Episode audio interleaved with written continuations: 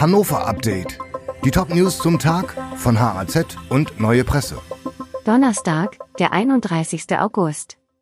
Hannover rechnet mit Gewerbesteuereinnahmen in Höhe von einer Milliarde Euro.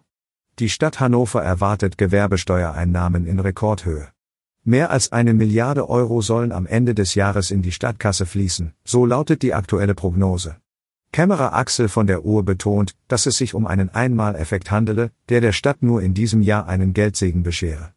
Hannover profitiere vom Porsche-Börsengang im vergangenen Jahr. Das Land Niedersachsen hält 20 Prozent der VW-Stammaktien über die Hannoversche Beteiligungsgesellschaft. Diese Gesellschaft hat ihren Sitz in Hannover und ist daher verpflichtet, wie alle hannoverschen Unternehmen Gewerbesteuern zu zahlen. Erstmals landet ein E-Flugzeug am Flughafen Hannover. Zum ersten Mal ist am Flughafen Hannover ein vollelektrisches Ultraleichtflugzeug gelandet. Der Airport bestätigte die Landung der Maschine am Mittwochnachmittag.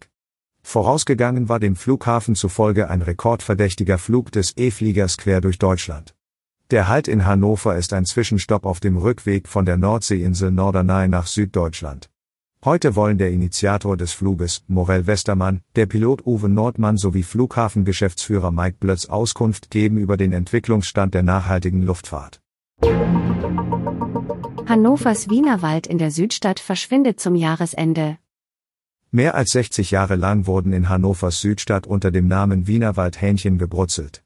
Zum Jahresende ist Schluss damit. Das letzte Wienerwald-Restaurant in Deutschland verliert die Lizenz, den Namen zu tragen. Die Familie, die die Namensrechte gekauft hat, will mit neuem Konzept durchstarten. In der Südstadt soll es trotzdem weiter Hähnchen geben. Die beiden Inhaber sind sich sicher, dass ihr Restaurant am Stephansplatz auch ohne den weltbekannten Namen laufen wird. Ein neuer Name ist schon gefunden. Händel und Glut soll die Gastronomie künftig heißen. VWN drohen Produktionsausfälle wegen Hochwasser in Slowenien.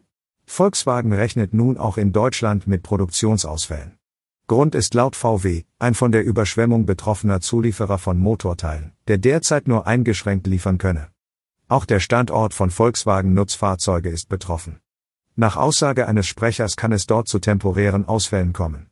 Im Rahmen einer Betriebsversammlung habe VWN am Mittwoch die Beschäftigten am Standort Hannover darüber informiert. Dieses Hannover-Update wurde maschinell vertont. Die Autorin der Texte ist Mirja Pflug. Alle weiteren Ereignisse und Entwicklungen zum Tag ständig aktuell unter haz.de und neuepresse.de.